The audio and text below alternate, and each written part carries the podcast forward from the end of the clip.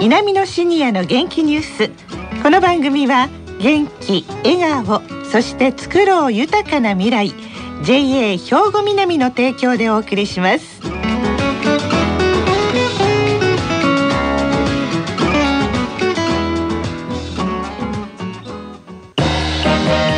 皆様の元気生活を応援する JA 兵庫南。近畿最大級の農産物直売所虹色ファーミン。おすすめは JA 兵庫南エリアの新鮮な地元農産物。皆さん明けましておめでとうございます。藤原まさです。南のシニアの元気ニュースの時間です。今年も東加古川にある兵庫県の高齢者大学南野学園の元気なシニアの皆さんが気になったニュースや話題を取材しラジオを聴きの皆さんにお伝えいたします。どうぞよろしくお願いいたします。さあ2019年今年の初めは F ファン3名の方に来ていただきました。皆さん明けましておめでとうございます。明けましておめでとうございます。それでは自己紹介からお願いします。はい。信原純子71歳です。堤博子66歳です。橋本武史68歳です。はいよろしくお願いいたします今年もよろしくお願いいたします。さあ今年初の南のシニアの元気ニュースなんですが信原さん、はい、今日はどんな話題ですか？はい今日はねパワースポットをご紹介します。パワースポットどこのパワースポットですか？石の宝殿です。ああそうですか。高砂市にある石の宝殿なんですけれども、はい、高砂市在住の方が中心になって石の宝殿研究会を立ち上げられてるんです。はい。でその代表の富田拓さんのインタビューをお聞きください。石の宝殿と言いますとね大きさがそうですねあの縦横高さがおおよそ6メートルぐらいの立方体に近い形をしてましてねで奥の方に屋根のような突起がある大きな石の作り物なんですね。高砂市のほぼ中央部に、えー、達山と言われる山々がありましてねでその山は達山石という石でできた山なんですが達山石の岩肌をくり抜いて作った大きな石なんですよ。いつぐらいに誰が作ったんでしょうか？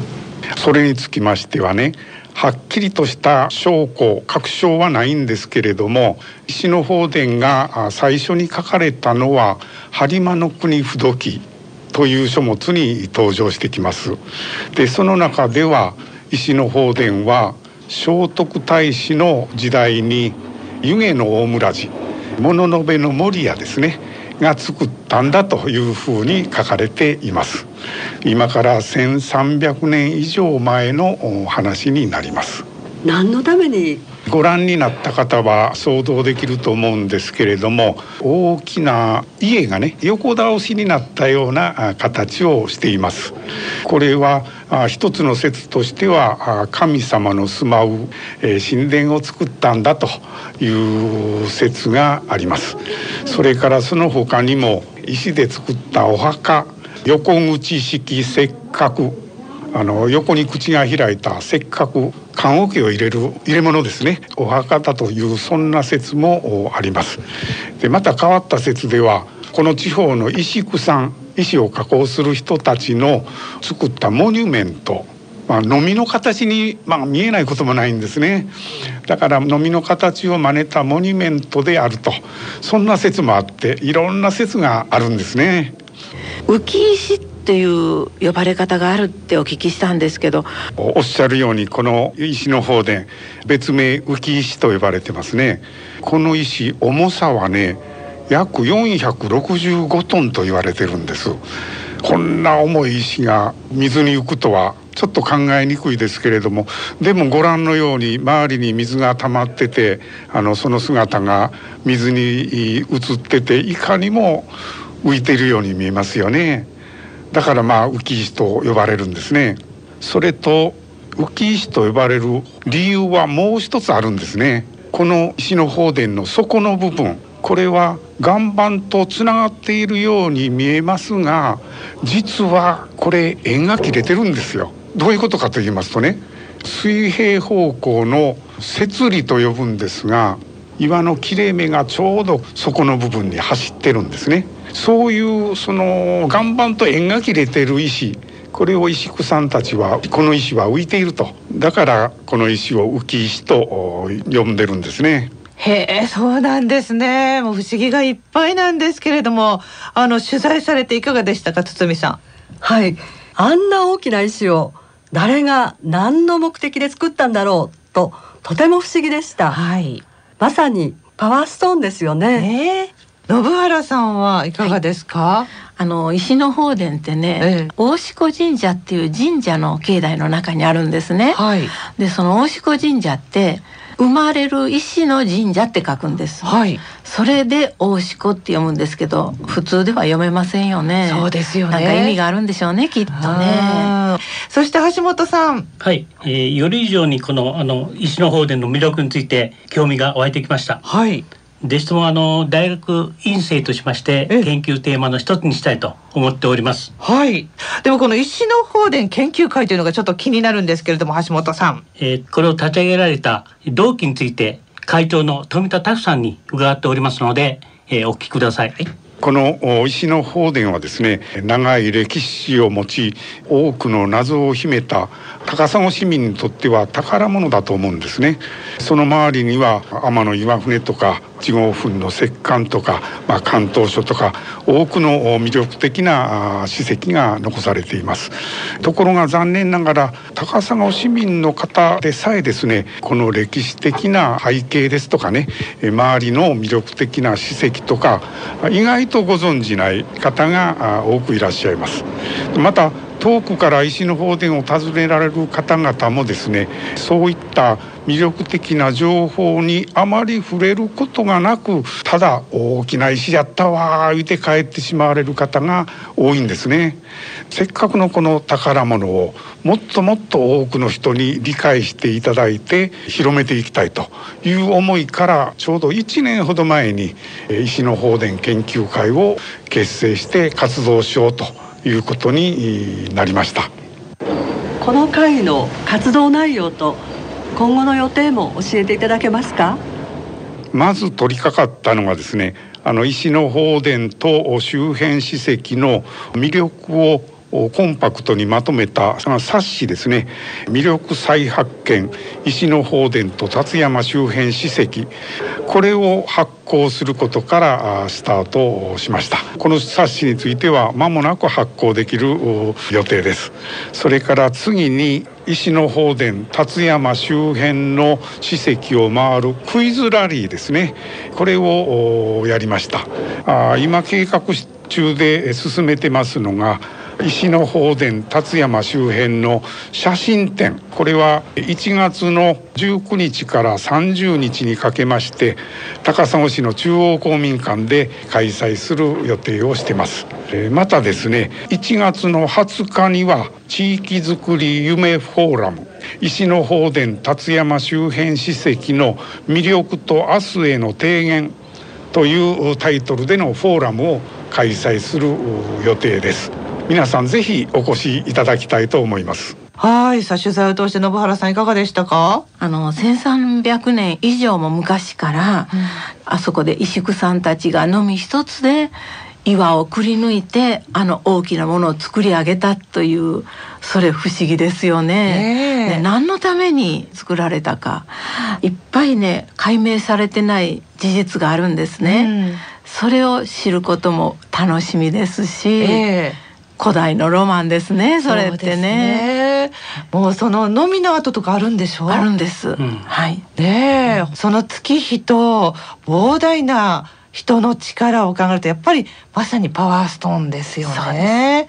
はい。えそして橋本さんはこの研究会に入ってらっしゃるんですね？そうです。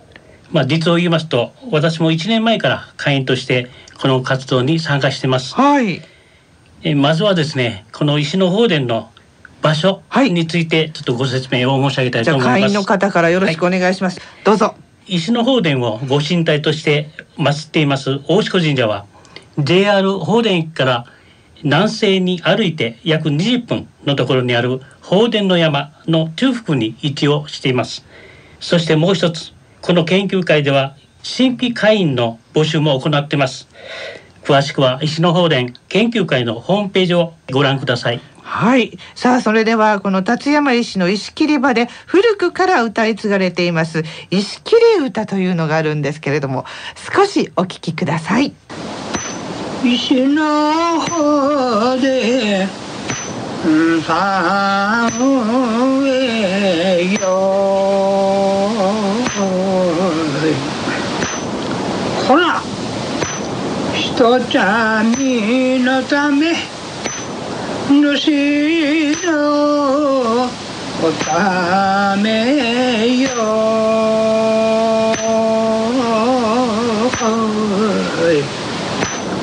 ほらあさんとこいさんとこい。切り歌をお聞きいただいたんですが堤さん。はい。最後に辰山山地に残る山の神とおこぜの話をお伝えいたします、はい、山の神とおこぜ。山の神は山仕事の安全と家族の無事を祈り地域の繁栄を願って祀られています。この山の神には昭和の中頃までおこぜという魚の干物が備えられていました。おこぜはユニークな顔をした魚ですなんでそんなものが山の神に備えられたのかをお話ししましょう。実は山の神は女性でとても器量が悪くて嫉妬深かったのです。その山の神はおこぜのような醜い魚を好み機嫌の悪い時でもおこぜを差し出すとたちまちに静まったということです。そんな言い伝えから悪天候で山が荒れた時にも山を沈め無事に山仕事ができるように山の神におこぜを備えるようになったのだそうです。また転じて家にいるお嫁さんを山の神に例えてお嫁さんの機嫌が悪い時密かにおこぜの干物を下げてこの山に登る男がたくさんいたということです。皆様の元気生活を応援する JA 兵庫南。近畿最大級の農産物直売所虹色ファーミン。おすすめは JA 兵庫南エリアの新鮮な地元農産物。さあここで兵庫県の高齢者大学の動きやシニアの皆さんにも興味のある行事などをお知らせいたします。東加古川にある兵庫県の高齢者大学稲美野学園では平成31年度の入学案内をお配りしています入学申し込みの受付は2月4日月曜日から22日の金曜日までです。入学案内は稲美野学園にお電話いただければご自宅にお送りしますのでお気軽にお問い合わせください。電話番号です。079 424の3342 079 424の3342番です。さあこの後は兵庫ラジオカレッジの時間ですこのままラジオ関西をお聞きください南のシニアの元気ニュースこの番組は元気笑顔そして作ろう豊かな未来 JA 兵庫南の提供でお送りしました。